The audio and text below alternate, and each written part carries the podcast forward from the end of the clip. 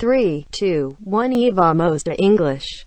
Atenção, queridos ouvintes. Este é mais um episódio do podcast E Vamos de English.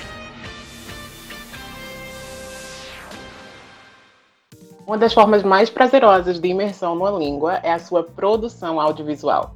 Pensando nisso, no episódio de hoje, eu conto com a presença de um convidado que vocês já conhecem, desta vez trazendo nostalgia envolvendo expressões artísticas e entretenimento voltados para as nossas relações com a língua inglesa. Da última vez que ele esteve aqui, a gente falou sobre músicas que marcaram nossa trajetória de jovens aprendizes de inglês. Na ocasião, fizemos uma playlist recheada de saudosismo e good vibes, dando destaque àquelas canções que serviram de pilares para nos tornarmos os consumidores de conteúdo em inglês que somos atualmente. Já hoje, o tema do episódio é. Ah, não, pera. Eu vou dar a honra de vocês ouvirem quem é o nosso convidado de hoje, e de quebra, ele vai dizer qual é o tópico da nossa conversa. Hey, you! Oi, olá ouvintes. Aqui quem fala é o Júlio Rodrigues e a gente vai falar sobre filmes que vimos quando mais jovens e aos quais nos apegamos ainda dublados em português brasileiro. Só que com um detalhe, eles valem e muito a pena serem vistos em seu áudio original. Nossa, Ju, eu gosto muito quando você falou aí dessa parte do apego, porque como a gente falou no episódio das músicas, essa relação que a gente tem com esses produtos vem muito antes da gente se dedicar a, ao ensino e ao estudo da língua inglesa. E a afetividade, como a gente até já viu em disciplinas da universidade, é um grande fator que impacta na nossa jornada de aprendiz. Então, quando a gente parte aqui dessa questão do apego, da afetividade, tem muita relevância para mim. E aí, eu queria falar dessas questões de que a primeira impressão é a que fica. Por exemplo, é, eu acho que eu já falei no episódio sobre dublagem que por exemplo, Todo Mundo Odeia o Chris, eu nunca vou preferir o áudio original ao áudio da dubladora brasileira da Rochelle. Isso acontece também com você, de você gostar muito mais da dublagem do que do áudio é, original, porque você teve contato primeiro com a dublagem?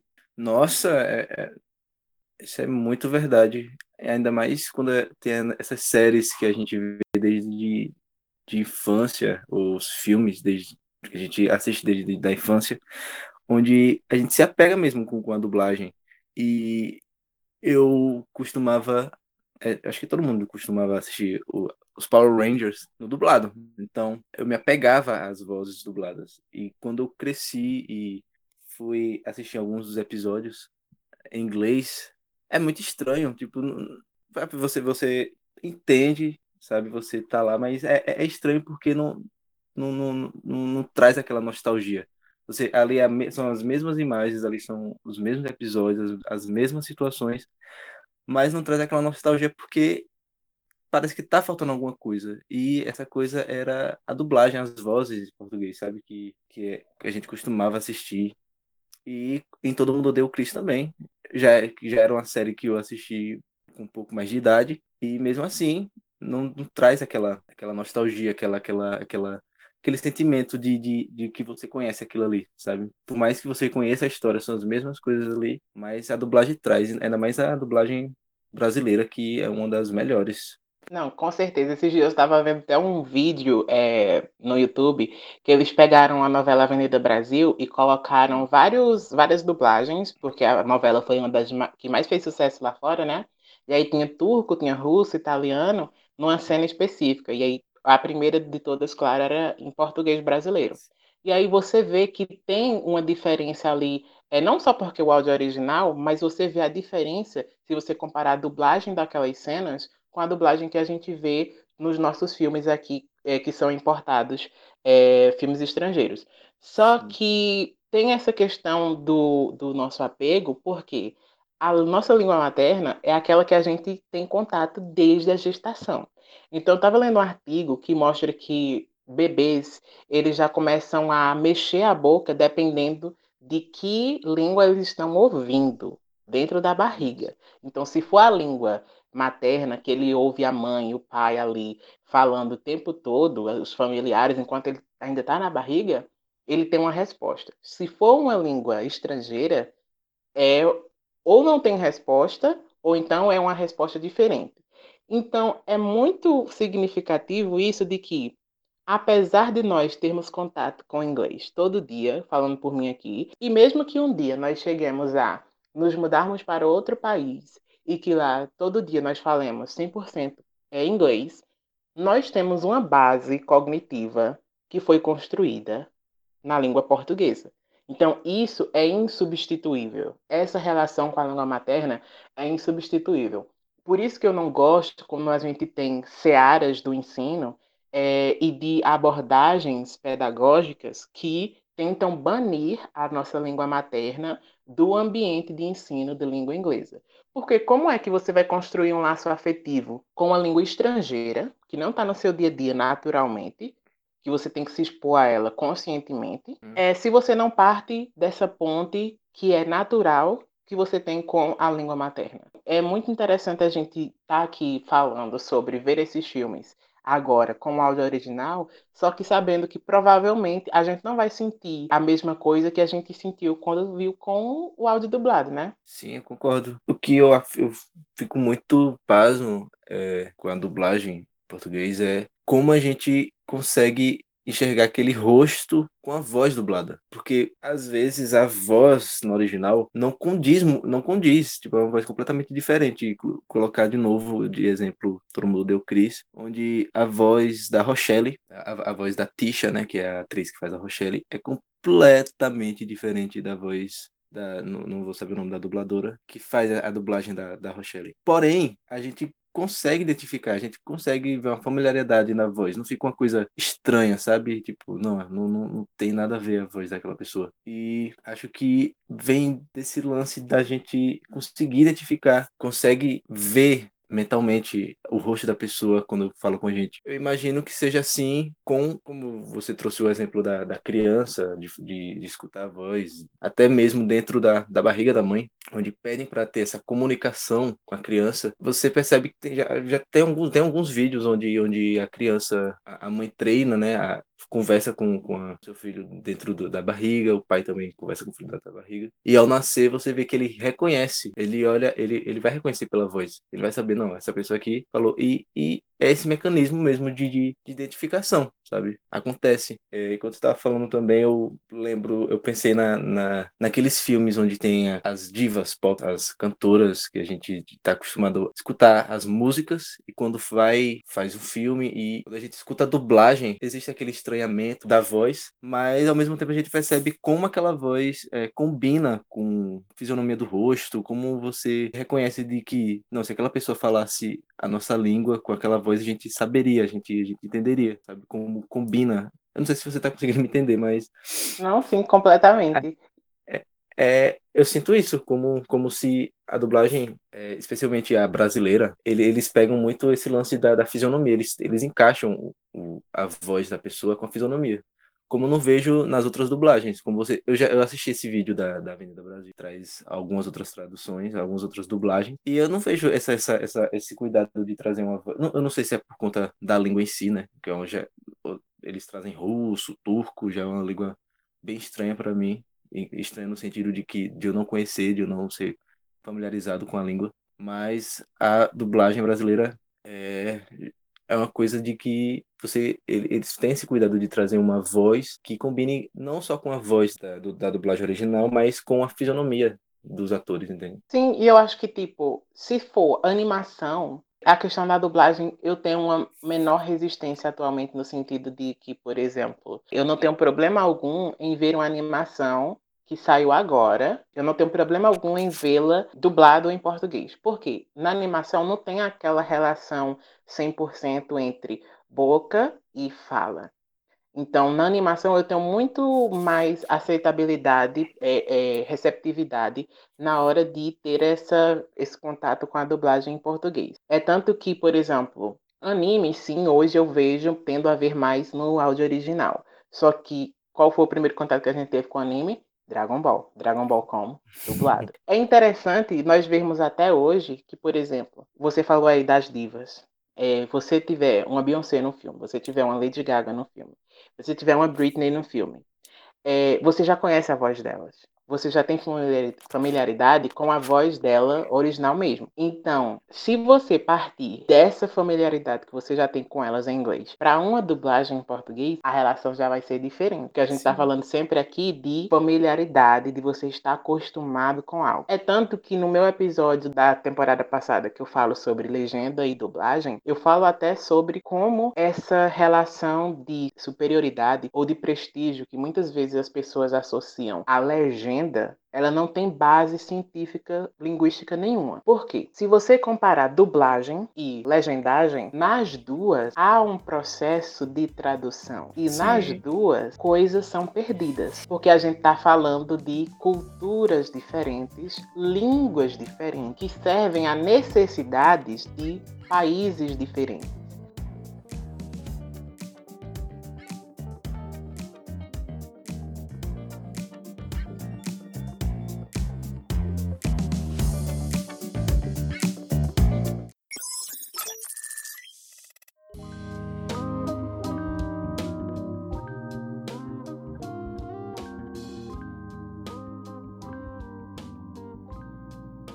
Queria agora falar da questão adaptativa dos filmes, dando um pulo na tradução dos títulos. Você tem alguns aí para trazer para gente? Tenho sim. É, sim, tem alguns títulos para trazer sobre essas estruturas. Não é apenas a tradução literal do título, mas essa adaptação para o nosso dialeto, o nosso brasileiro. Traduções que às vezes trazem pouco da, da narrativa do filme ou um pouco do objeto principal do filme, como por exemplo o filme Jaws, que na sua tradução se tornou Tubarão.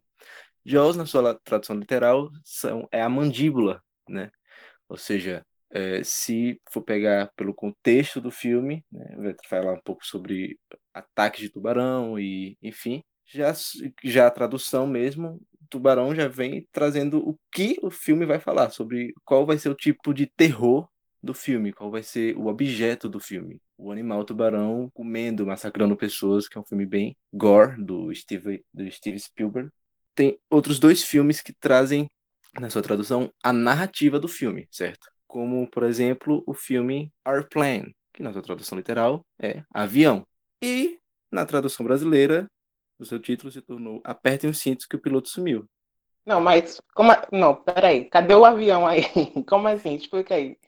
então, é que na narrativa do filme, é, o filme se passa todinho dentro de um avião e acaba que o piloto desaparece. Então, a narrativa do filme é todo dentro de, desse avião, atrás desse do piloto do avião. E... É quase uma sinopse no título do filme, né? Exatamente, é como se tivesse um spoilerzinho do que vai acontecer no filme, sabe? E, e, esse que é o bom, porque quando eu descobri o título original, fiquei. Eu, eu, eu não achei tão interessante quanto o filme do. A, a, o título traduzido. É um filme de humor bem escrachado, aquele humor besterol. Então, acontece várias coisinhas dentro do, do arco todo do filme, mas em geral é sobre isso. É, os tripulantes estão atrás do piloto do avião que sumiu e eles estão aí no ar. Inclusive o pôster, que é um avião é dado um nó, né, bem caricata a, a, ilustração, tem mais a ver, na minha humilde opinião, com o título brasileiro do que com o título em inglês, que é simplesmente o nome do, do veículo, né?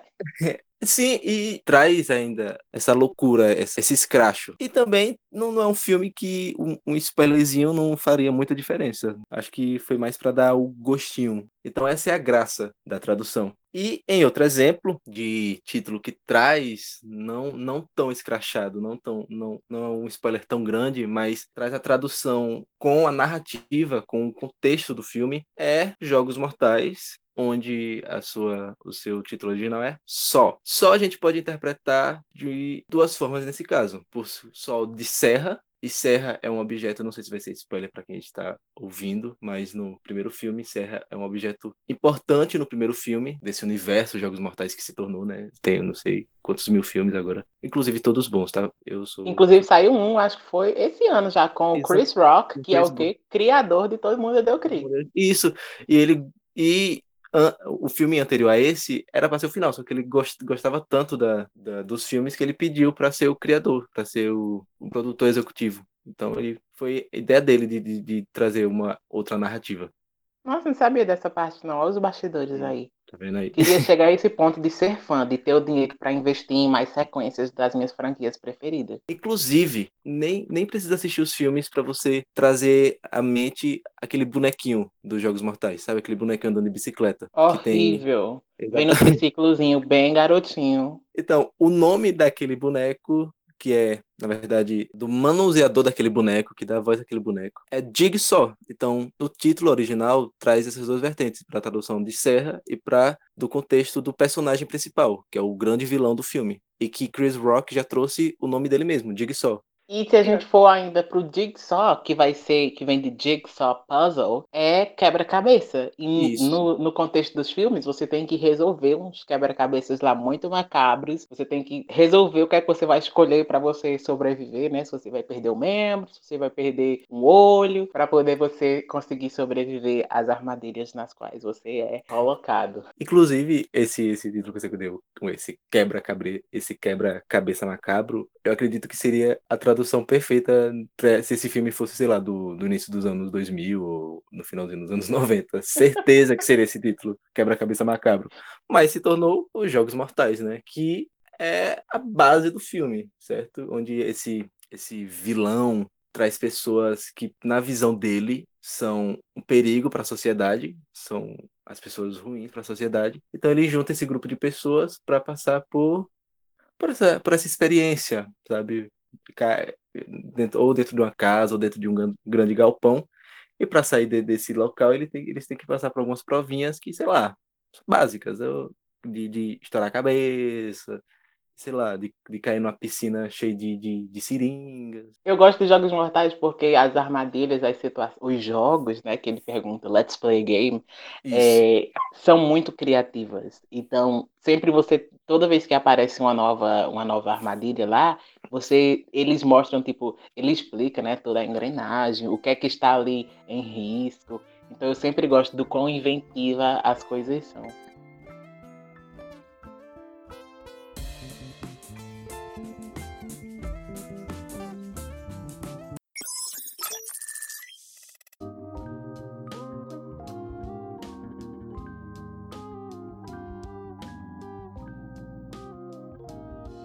Como eu já falei, a gente está falando de culturas diferentes, de línguas diferentes, mas também de apelos comerciais diferentes. Nós temos que pensar os papéis que o cinema desempenha em cada um desses países. O quão difundido é, é o ambiente físico de cinema e o quão é demo, mais democrático, não sei se é essa a palavra, mas eu acho que o quão mais popular e banal é o cinema nos Estados Unidos e o quão restrito a certos ambientes, o cinema é aqui no Brasil. Por exemplo, a primeira vez que eu fui ver um filme no cinema, eu tinha meus 16 anos. E não foi na cidade onde eu cresci. É, não foi nem no país onde eu cresci. Então, só porque eu tive uma oportunidade de sair é, do, do, país, eu consegui ir ao cinema pela primeira vez. E aí, depois que eu voltei para o Brasil, também a segunda vez que eu assisti é, no, cinema, no cinema foi justamente em Petrolina, que é a cidade onde hoje eu moro, e que para mim, por muito tempo, essa referência de ah, um polo comercial, um polo de é, cultura, sendo que tem uma coisa que para muita gente é básica e que para mim era uma coisa extraordinária ir ao cinema. Até, até pouco tempo atrás era todo um evento. Então, quando a gente pensa que esses títulos estão sendo traduzidos para uma sociedade na qual os filmes, o, o cinema não é algo tão acessível, não, no, não só no sentido financeiro, mas também no sentido logístico, a gente tem que pensar que não é uma adaptação apenas linguística, mas também uma, uma adaptação no sentido marqueteiro da coisa. Mas eu acho interessante que todos aqui têm um apelo de serem é, fenômenos da crítica, de terem um apelo, seja mais voltado para o terror ou seja mais voltado para o drama, e é interessante você manter esse título original, conservando ao filme um apelo mais de requinte, de ser algo mais cult. Então, o primeiro deles é o ganhador do Oscar, extremamente vingado, né? Moonlight, que ficou Moonlight sob a luz do luar. Então ele não colocou apenas luz do luar, colocou sob a luz do luar. E é justamente o que você falou lá com Apertem os cintos que o piloto sumiu, que você tem parte da narrativa, parte de um momento ali do roteiro que tem extrema relevância e ele é colocado no título do filme. Sendo que no original tá apenas assim, Moonlight. E aí no, na tradução eles já sentiram a necessidade de especificar aí que é sob a luz do luar, estamos sob a luz do luar. E aí você vendo o filme, você vê qual a relevância que a luz do luar tem para personagens negros. O que é que a luz do luar faz com a pele negra. Segun, um segundo exemplo aqui é um clássico do Stephen King, que é Carrie, que em português ficou Carrie, a Estranha. Então, eu não, não me lembro assim de cabeça se nós temos comumente filmes que são apenas o nome da pessoa protagonista ali e pronto, tá bom aqui no Brasil. Geralmente sempre é uma coisa indo além, sempre explicando, dando uma, uma qualificação, uma atribuição que é esse caso de Carrie, a estranha. Para mim, contribui e corrobora o plot do filme lá, que realmente é uma menina que foge dos padrões, foge da normalidade. Então, para mim, aparentemente, de começo, é porque a palavra assim, a estranha, não é algo muito imponente, mas eu acho que captura a sua curiosidade. Você não, você não concorda? Concordo, eu ia falar um pouco sobre também, que são todos os filmes do que trazem as adaptações do livro do, dos livros do Stephen King, que traz sempre o nome do personagem e um adjetivo desse personagem, sabe? E em Carrie, a gente, né, a gente sabe que tem toda aquela questão dela, dela ser uma pessoa sobrenatural, né? Mas o estranha é, não é nem sobre as questões do sobrenatural dela, que a gente só vem saber um pouquinho no final. Tipo, o filme inteiro tra, traz essa atmosfera, né, de, dela, dela não ser como as outras pessoas, mas é, também traz aquela crítica de que se você não é igual aquelas outras pessoas, você é estranha também, entendeu? Então, tipo, não, não, não é apenas esse sobrenatural que traz o filme, então tem essa crítica. Como também outros, posso trazer outros dois filmes que trazem o, o nome do personagem e esse, esses subtítulos, por exemplo, It, a coisa. É engraçado que nessa na, na questão do it a coisa, não é it, o isso. Ele é tão grotesco que não se encaixa em algo nominado. Então ele é chamado de a coisa. Em, em, todos os posters desse filme traz o palhaço, mas o palhaço foi por conta da, do apelo que na época que o, o, livro foi escrito tinha esse estereótipo do palhaço assassino. Mas o vilão não é apenas o, palhaço. O vilão ele, ele se enquadra no medo da pessoa na qual ele vai atacar. A tradução do et a coisa é mais para isso, de, de, de, dele não se enquadrar em algo normal no sentido de que eu vou dar, posso dar um nome àquilo, tipo ali, o lobisomem, o vampiro, enfim. É esse porque ele vai se enquadrar no medo da pessoa, então ele não tem algo, algo firme. E um outro filme também que é baseado em livros do Stephen King é o Cujo. No título brasileiro fica Cujo, que é o cão demoníaco porque Cujo é o nome do, do cachorro, que é um São Bernardo. Ele não, ele não fica possuído, como as pessoas falam. Ele, ele é atacado por um morcego ele fica com raiva. Ele tem raiva, então ele começa a atacar as pessoas. E é isso, tipo, aqui nesse caso ele já traz o adjetivo pro cachorro, tipo, Cujo, cão assassino. Então o filme vai trazer na narrativa um cachorro que vai matar as pessoas. Perfeito.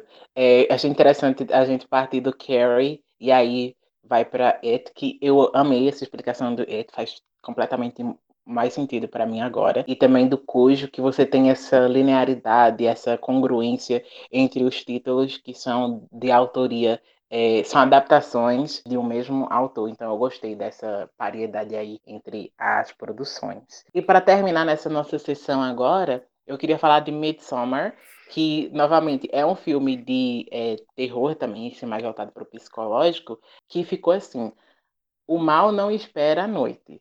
Porque, como a gente fala, Midsummer, a gente está falando de solstício, a gente está falando de um, uma região da Europa em que os dias duram muito mais quando a gente está falando do verão.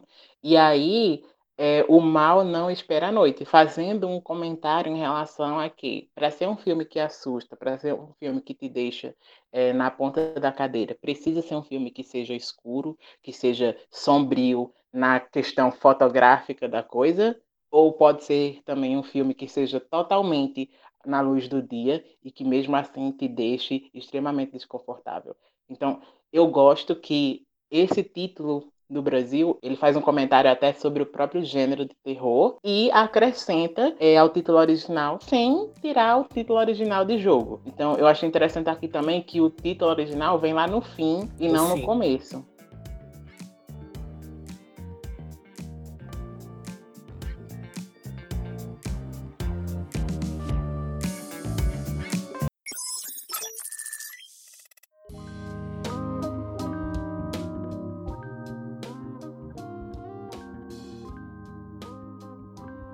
Sim, mas e aí? Por que rever filmes que já vimos? Para além dessa questão da nostalgia, eu acho importante vermos filmes que já foram vistos antes, é, mas só que agora em inglês, porque não vai haver mais essa preocupação que é tão comum de você tentar entender tudo e você ter medo de perder alguma parte da história. E aí eu só queria lembrar é, vocês, é, pessoal, se um áudio não te desafia, ele não está te ajudando a ir para o próximo nível, ele não está te ajudando a conhecer novas palavras.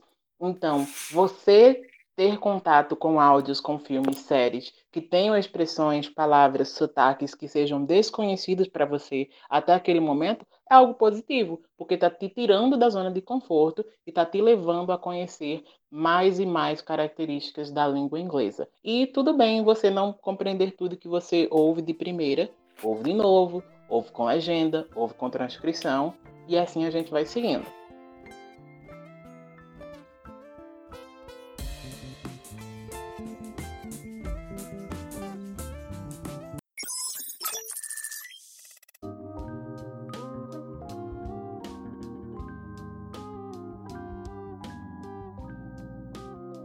Sem mais delongas, finalmente a gente vai chegar no nosso top 3 e o Júlio vai começar pelo filme dele que ficou na terceira posição. O meu primeiro filme, acho que a maioria das pessoas conhecem, é Todo Mundo em Pânico.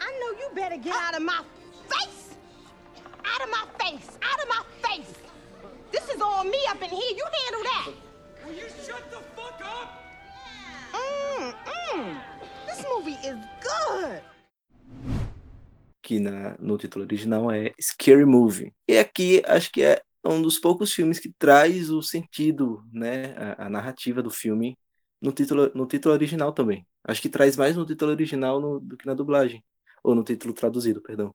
Porque Todo Mundo em Pânico, para quem não conhece, são, é, é, é, um filme onde traz na sua, na sua narrativa é, referências a filmes de terror. E sim, eu amo filme de terror e eu amo besterol, então Todo Mundo em Pânico é o prato perfeito para mim. Porque, inclusive no primeiro, no, no, primeiro filme, então eles trazem essa, essa, essa grande narrativa de. Tem, tem um arco principal da história, mas durante esse arco é, acontecem coisas referentes a outros filmes.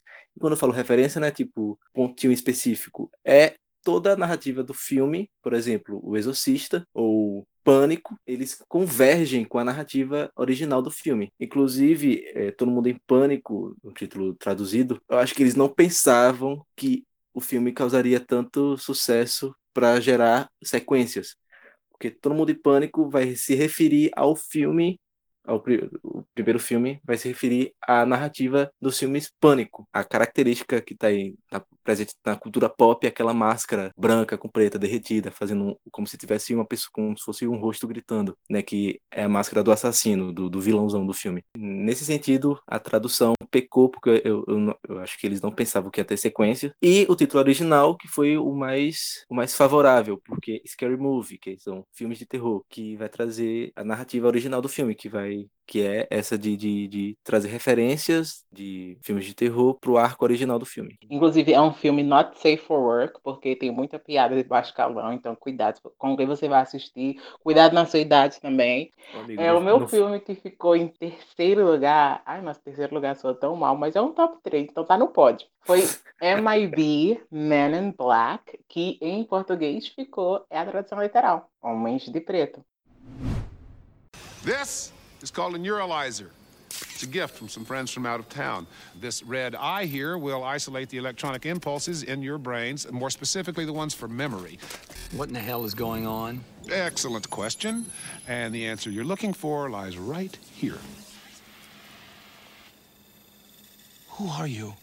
Really? Really? I am just a figment of your imagination.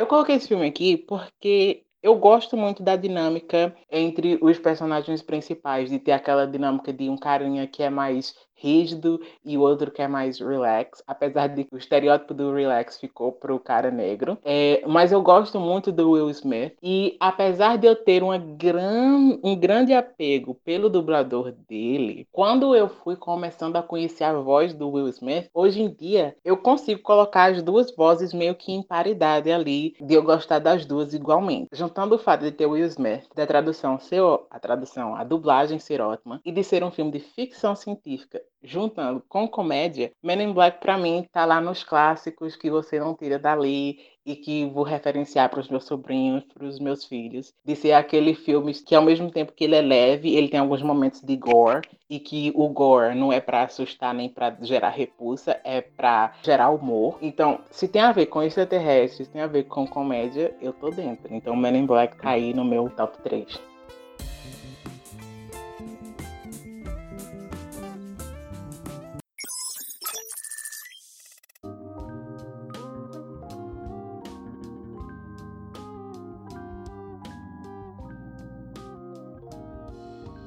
Você falou sobre a problemática do filme, dos filmes, então vou trazer outro que é bastante problemático também, trazendo para os dias atuais, para o contexto de- ideológico dos dias atuais, mas que fez parte, sim, da minha adolescência.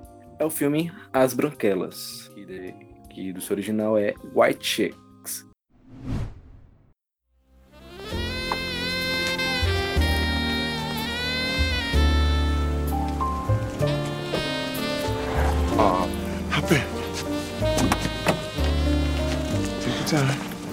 Those marshmallows. Ease on him. I won't bite. She asked me to.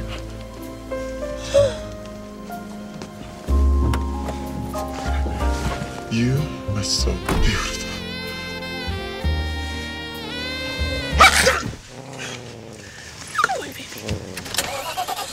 Hey, how about we listen to a little bit of music?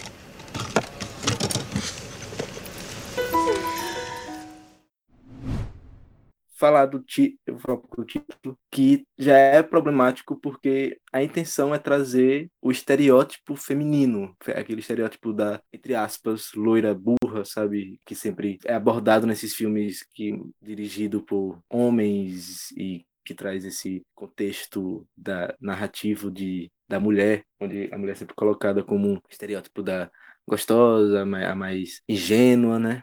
Então, o título traz isso, White Chicks, que, é, que já é uma, uma, uma referência a esse estereótipo feminino, e As Branquelas, que também é uma, é uma, uma referência a esse estereótipo. Logicamente que a narrativa vai deixar muito em evidência esse estereótipo, porque, para quem não conhece a história, são dois policiais, que dois policiais, dois homens negros, né? Que inclusive os atores principais, eles são irmãos, e é irmão, são irmãos também do do diretor do universo Todo Mundo em Pânico. Então, são esses dois policiais que vão para uma missão de, de cuidar dessas patricinhas e acaba acontecendo uma situação onde eles precisam se caracterizar dessas mulheres para continuar a missão deles. Então, assim, são dois homens héteros que se, se caracterizam dessas mulheres para se passar por elas e com, conseguir concluir isso, sabe? Eles não, eles não têm o orgulho de chegar no chefe e falar aconteceu isso e isso, então vamos abordar a missão. Eles pensam, ah, não, vamos nos caracterizar delas. Eles vão trazer essa acidez no humor, sabe? De, ao falar, abordar sobre mulheres. E, enfim, porém, há um ponto positivo, porque ele traz a questão da branquitude, da questão dos locais, dos locais de fala, sabe? Da mulher branca que usa trança por moda, é, do homem branco que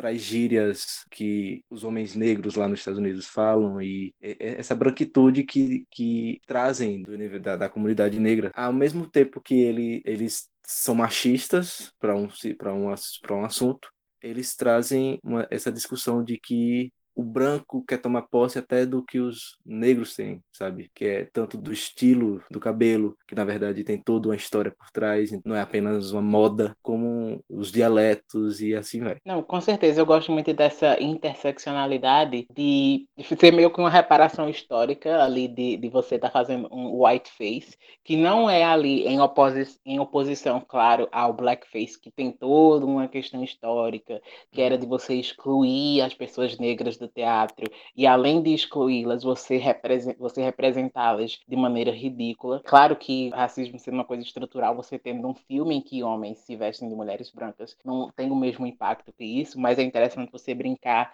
com questões históricas e subverter essas construções que estão tão solidificadas e que muitas vezes a gente lida como se elas fossem totalmente ok, não questiona, mas eu acho interessante apontar para esses estereótipos, especialmente de mulheres brancas, e você tocar nesses estereótipos que são, sim, machistas e que são, sim, homens cis fazendo caricaturas de mulheres brancas cis também.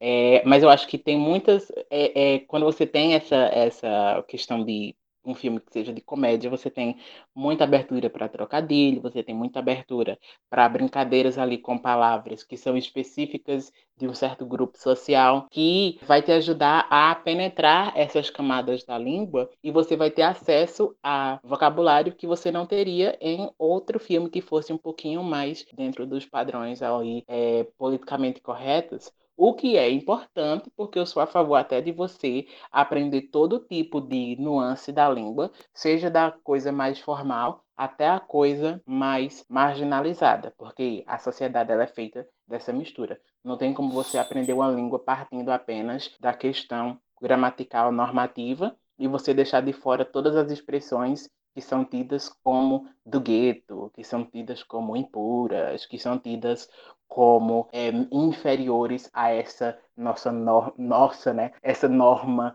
culta da língua inglesa. Agora, falando do meu top 2, eu trouxe uma outra paixão minha, que é o gênero de super-herói. E esse aqui, eu acho que eu vi lá na...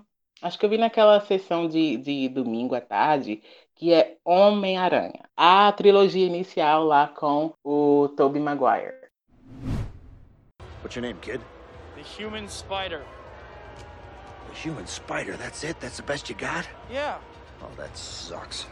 The sum of $3,000 will be paid to the terrifying, the deadly, the amazing Spider-Man! My name's the human spider. I don't care. Get out there. No, he got my name wrong. Get you out tell there, him. you moron.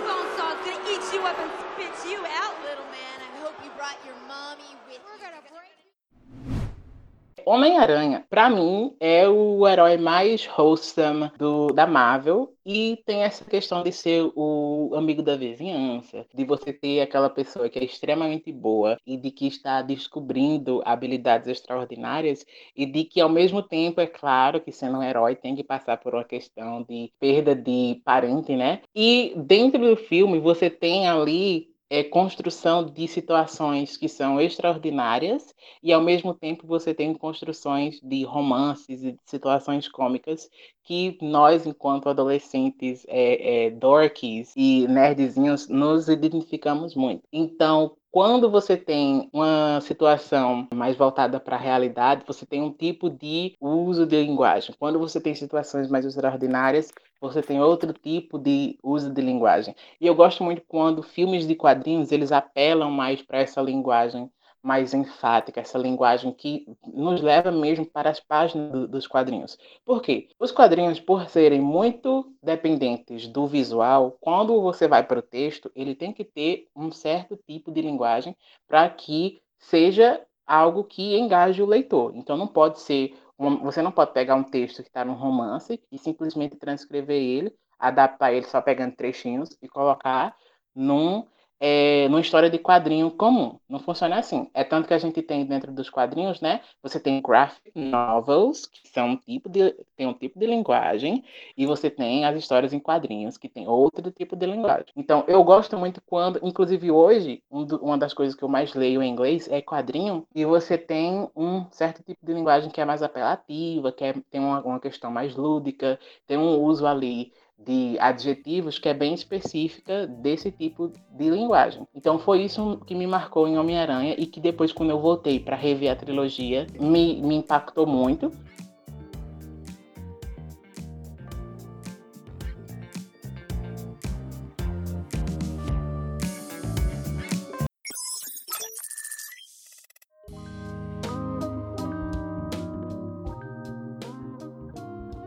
Agora apresentar aqui para honrar, né, as questões, as críticas que o filme traz, que são críticas extremamente construtivas. É um filme maravilhoso. É uma comédia, que é o filme A Mentira, que no seu, no seu original é Easy A. You're starting to get a reputation, and you're coming off as a little pious. You're kind of pissing me off a little more than usual. I'm sorry if I think it's a best friend's duty to let her know that everyone, and I do mean everyone, is calling her a dirty skank. Well, do you think I'm a dirty skank? You know, I I didn't want to believe it, but I guess it's true. That is your identifier. and you're a jealous virgin. So People thought I was a dirty skank. Fine. I'd be the dirtiest skank they'd ever seen. give a damn about my reputation. A narrativa do filme, basicamente, para não dar spoiler, até porque José Nilson ainda não assistiu o filme, inclusive eu recomendo pesado esse filme, vai trazer a história dessa estudante, é, a estranha, não por ela não fazer parte do padrão da escola do e então ela tenta se enquadrar nesse padrão, mas ela não vai se enquadrar no sentido de, de vestes, e sim na, naquele estereótipo de festeiro, né? Do estereótipo pegadora, que tem muito em colégios que, pelo menos, eu falo isso por assistir muito filmes assim que traz aquele estereótipo do, do, do aluno que curte festa, despojado, que pega doi, sabe? Seja homem ou mulher, enfim. E então ela começa a fazer essas pequenas mentiras. Ela fala que que do, acordou tarde porque estava numa festa, mas na verdade ela estava fazendo alguma coisa no, no, quarto dela. Tem as férias de verão, que todo mundo saiu para curtir e ela ficou em casa e ela fala que saiu e tal, mas na verdade ela estava na sua casa customizando alguma coisa. E aí dessa mentirinha surge uma dela ter ficado com um rapaz. E aí que vai começar a crítica do filme. E aí, por ela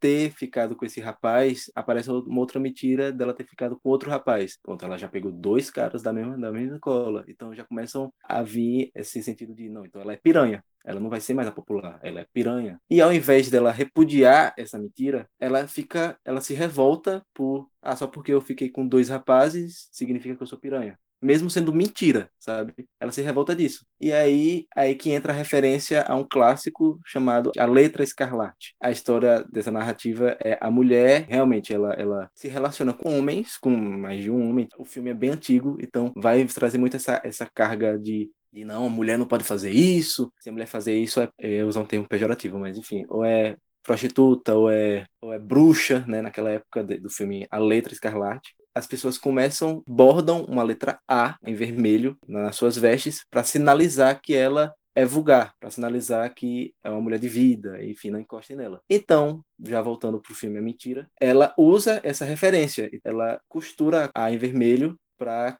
fazer essa crítica de, olha, não encoste em mim que eu sou piranha porque eu peguei dois meninos da, do meu colégio, entendeu? E aí que entra a, a questão do filme. Nesse caso, eu gosto dos dois títulos, porque vai, trazer, vai trazer é, a narrativa.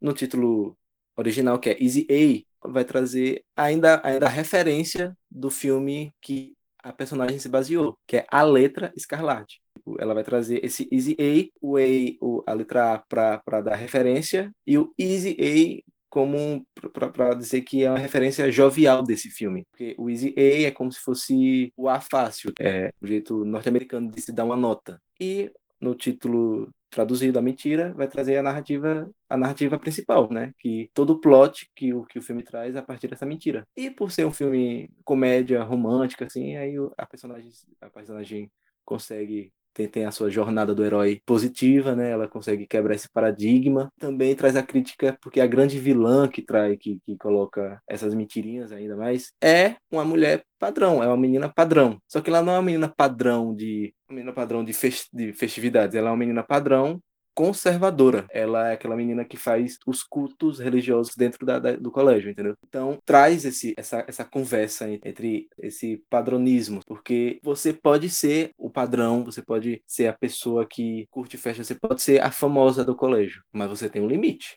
Enquanto o filme traz realmente que os homens já é mais fácil conseguir essa fama, porém ficando com mais mulheres, entendeu? Então, tipo, se a mulher ficar com dois homens, no máximo dois homens, já, já é taxada de tal coisa. O vermelho é porque na época da, do filme onde a mentira foi inspirada, que é a Letra Escarlate, o vermelho traz a questão da vulgaridade, né? Acho que até nos dias atuais tem religiões que não permitem que a mulher use, sei lá, esmalte vermelho, batom vermelho, a cor vermelha. Isso tem, é muito internalizado que até a questão do esmalte e do batom até hoje é uma coisa mais voltada para a mulher que desempenha é, é, funções tipo meretriz, Exatamente. ou então mulheres que são mais devassas. Então, se você é uma mulher que não se identifica com isso, mesmo a cor não inerentemente é, significando que você é aquilo, se você associar, então você não vai utilizar essas cores nos seus acessórios, nos seus cosméticos. Então, eu conheço pessoas que rechaçam o uso de batom vermelho, aquele vermelho vibrante, e esmalte também, porque não querem ser associadas a mulheres que têm uma vida sexual mais ativa ou então até que são profissionais do sexo. Exatamente. E é essa que essa essa a crítica que o filme traz. E, enfim, recomendo bastante. É com a Emma Stone. Para quem não sabe quem é a Emma Stone, e trazer um pouquinho pro mais atual. A ela Cruella. a Cruella DeVille, inclusive maravilhosa. Eu amo a Emma Stone. Eu não gosto dela em Birdman, mas em resto ela tá maravilhosa. Na, em A Favorita ela tá ótima. La La Land, ela tá ótima. É isso, assistam. É, e para terminar o nosso top, eu trago o De Repente 30, que o título original é 13 Going on 30. What is it? You know how you always wanted a, a Barbie dream house? Mm-hmm. Well, I decided to make you your own Jenna dream house. You made all this? Oh, Maddie. Yeah. See, that's you in your bubble bath reading your favorite magazine. And, uh, there's your bedroom with a massive stereo and every record ever made. The good ones. And, uh, there's that bum Rick Springfield loafing on the couch. And then I am to make sure the creep keeps his hands to himself. oh, forgot. Wishing Dust. It says, uh, this wishing dust knows what's in your heart of hearts. It'll make all your dreams come true.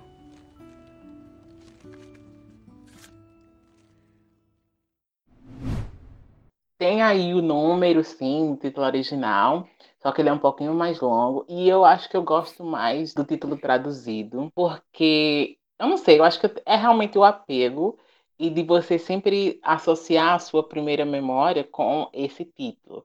E eu lembro até que eu assisti ele na tela quente, né? Segunda noite, e é uma comédia romântica, e tem fatores fantásticos, que basicamente conta a história de uma menina, é adolescente, que no seu aniversário de 13 anos, ela quer muito mais do que ela está tendo ali naquele momento. Ela não se identifica com aquelas coisas, ela se sente frustrada com o próprio corpo, que não está se desenvolvendo do jeito que ela queria, ela se sente frustrada com as habilidades sociais dela. E aí, um dos desejos que ela queria é que toda essa fase de adolescência e de incerteza passasse, um sentimento que é muito fácil da gente se identificar, né?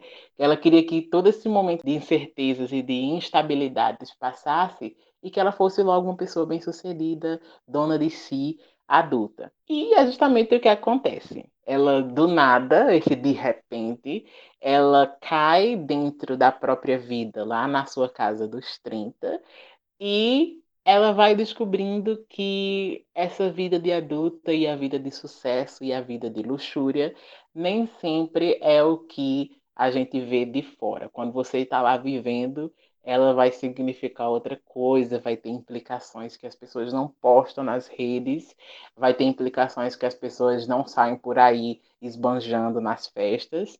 Então, eu acho que, ao mesmo tempo que é um filme extremamente cômico, porque ela passa por situações ridículas enquanto adulta, tem vários momentos que são heartfelt, que são para você realmente parar e apreciar ali de um ponto de vista mais emotivo é, e de um ponto de vista mais assim reflexivo sobre que tipo de adulto você quer ser e o que, o que significa ter sucesso para você. E tem o Mark Ruffalo também, além da, da Jennifer Garner como protagonista.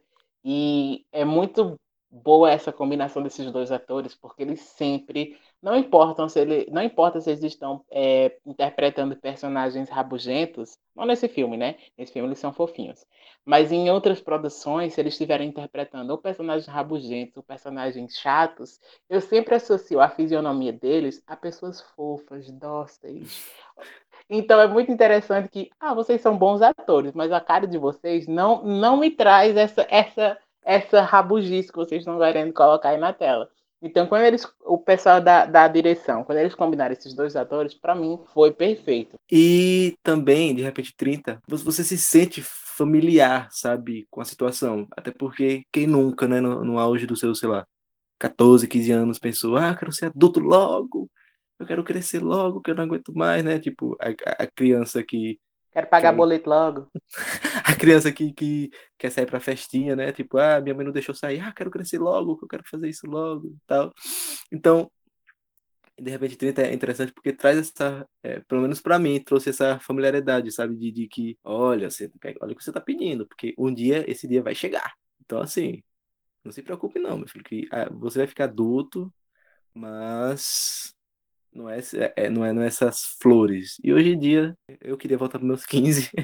eu, queria, eu queria voltar para meus 13, sabe? Porque é isso. Porque aquilo ali no filme vai, vai acontecer. E sempre bom botar na tecla, bater nessa tecla de que é uma personagem feminina, então, tipo, a vivência da mulher adulta é completamente diferente da vivência do homem adulto. São coisas bem mais complexas, né, para eu acredito, para uma menina de 13 anos. Acho que as meninas ainda vão entender ainda mais esse filme, mas eu, no sentido de que, de ser aquele adolescente de, de porque a mãe não deixou, sei lá, brincar na rua, falar, ah, eu quero ter essa independência de ser adulto, né? Porque até porque leva o ser adulto, quando a gente é criança, lembra, a gente fica nessa de que não, adulto é isso, adulto é tudo, e o adulto é, é, é, parece que, que a vida do adulto é, é mil flores, sabe? Porque a gente acaba a gente acaba sustentando uma coisa de que, que é, né, a gente não vai mostrar todas as, as nossas frustrações, enfim.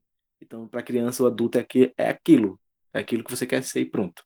E de repente 30 foi ótimo também, porque os jovens dos anos 2000 conheciam o thriller, né? Até quem nunca, quem nunca dançou thriller depois de de repente 30, eu dancei, eu dançava horrores. Adoro. Ainda falando sobre essa vivência feminina que você destacou muito bem, tem um aspecto do filme que eu acho muito maduro para a época e que eu acho muito relevante é que eles abordam a questão da rivalidade feminina e de como a gente, enquanto uma sociedade patriarcal e machista, o que é incentivado nas relações entre pessoas do mesmo gênero é que mulheres têm uma questão de rivalidade e homens têm uma questão de cumplicidade. É tanto que tem alguns teóricos né, que falam que o homem heterossexual ele tem uma relação de homoafetividade com os seus pares. E então há uma, aquela panelinha, né? É tanto que se você for num ambiente de barbearia, você vê que tipo de panelinha é essa. Sim. E enquanto a questão das mulheres é nutrida uma questão de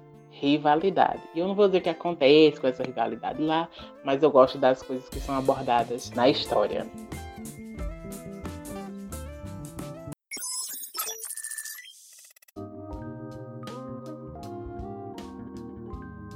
Bem, pessoal, e a gente não poderia deixar vocês simplesmente com essas dicas maravilhosas de seis filmes aí que a gente recomenda, inclusive Easy A slash A Mentira. Verei hoje, porque recomendação de julho é recomendação que não decepciona.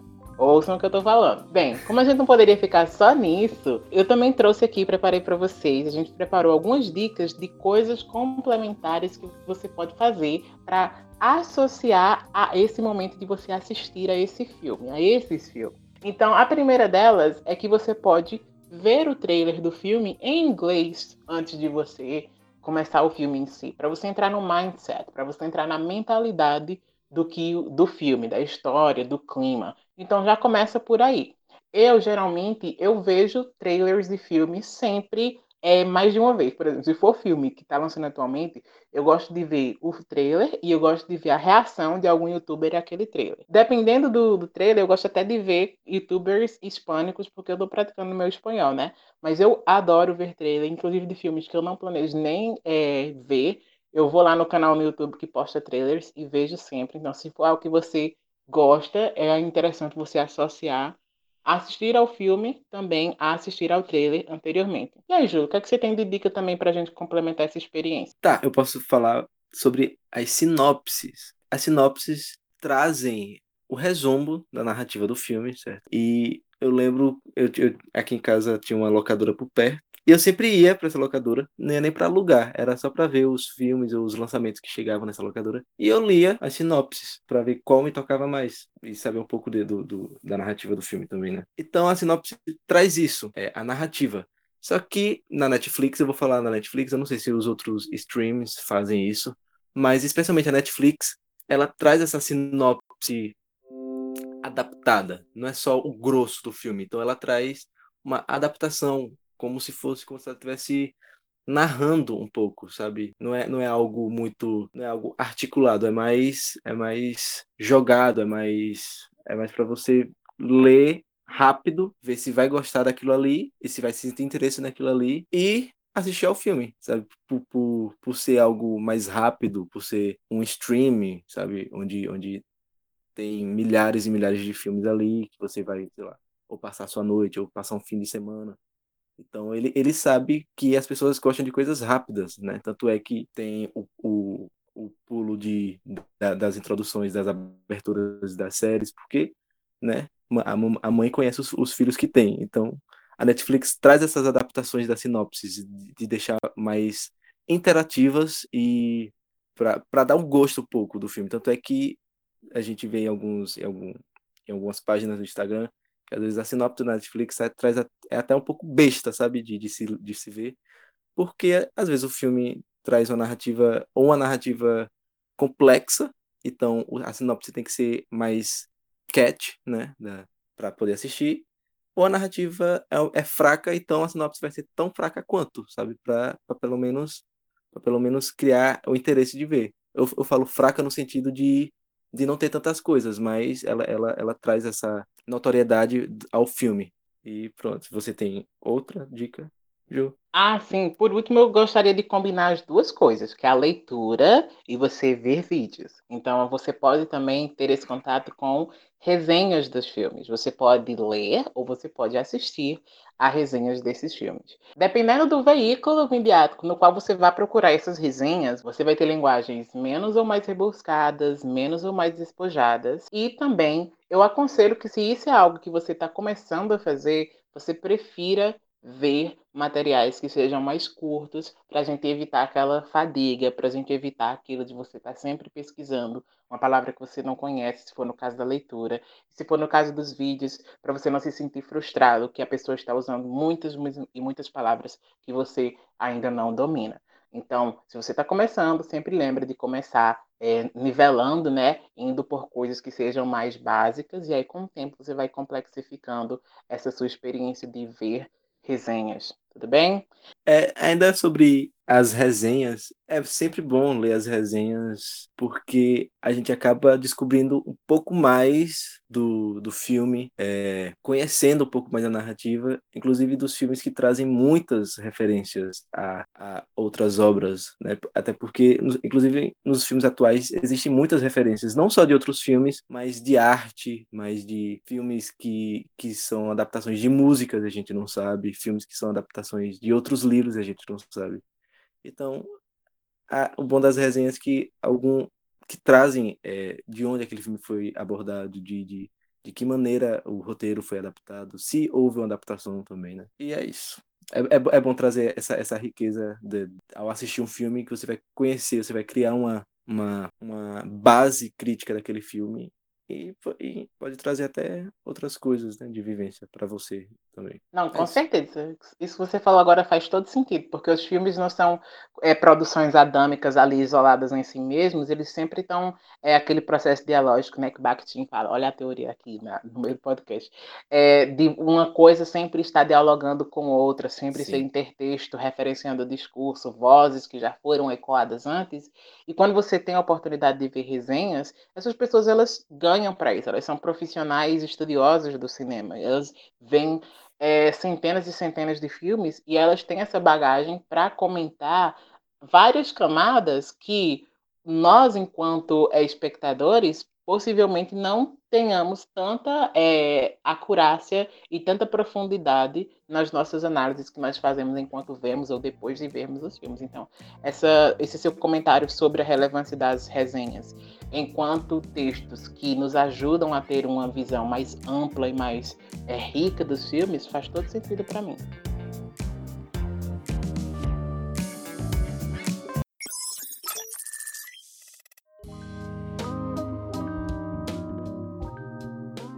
Gente, por hoje é isso. Acho que a gente abordou aí várias coisas interessantes para vocês. Retomamos aí questões nostálgicas, questões de tradução, diferenças aí culturais. Espero que vocês tenham gostado. Vou agradecer aqui mais uma vez a Júlio. Olha, repeti, olha, terceira vez participar do podcast, já pode pedir música, porque esse foi o nosso segundo encontro aqui e não poderia ter sido melhor. Muito obrigado por abraçar as minhas ideias e participar dos meus projetos. É uma honra ter, vo ter você aqui e ter as suas contribuições, porque não só como pessoa, mas também como cinéfilo, você é uma referência para mim.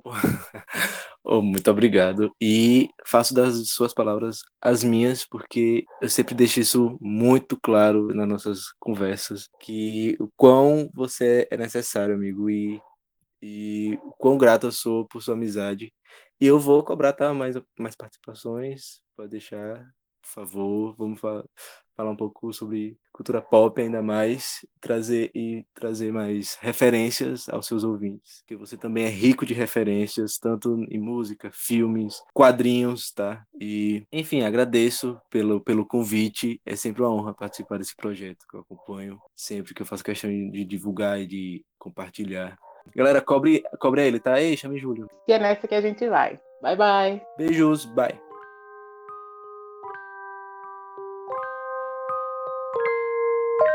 That's all.